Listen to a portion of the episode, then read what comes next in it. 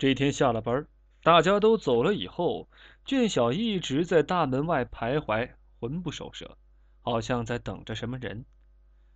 门房里有一双阴森的眼睛一直在监视着他，这双眼睛长在一张丑陋的脸上。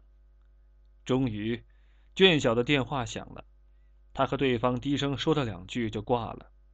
不一会儿，一辆黑色轿车开过来，停在他的身边。他钻进去，车就开走了。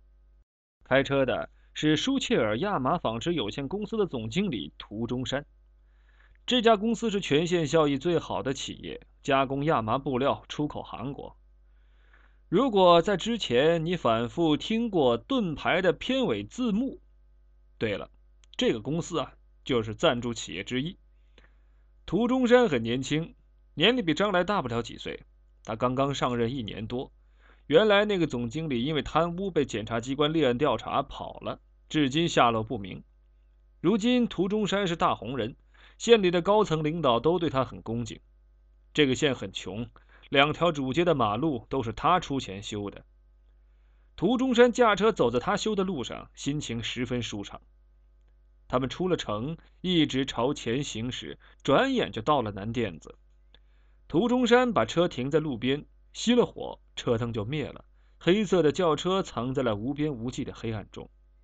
这是他第三次带卷小来这儿了。他喜欢在这里跟卷小偷情。两旁是一望无际的怪柳，公路上没有一辆车，四周没有一个人。两个人在车里折腾了大半个钟头，终于坐了起来。涂中山点着一根烟，大口大口的抽。卷小望着车窗外，好像流泪了。涂中山转过头来问道：“哎，你怎么了？”卷小低声说：“没怎么。”涂中山摁灭烟头，轻轻把卷小搂在怀里，说：“别哭了，最近我准备在富豪花园给你租个房子，以后你就不用住剧团里了，而且，咱们在一起也方便多了嘛。”卷小没有说话。哎，你不高兴啊？卷小突然说：“我感觉好像有点不对头。”怎么不对头啊？车外面好像有人。胡说！这地方哪来的人？有声音，我不骗你。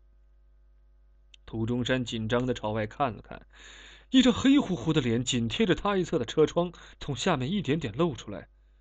他的头发很长，乱蓬蓬的。涂中山吓得猛一哆嗦。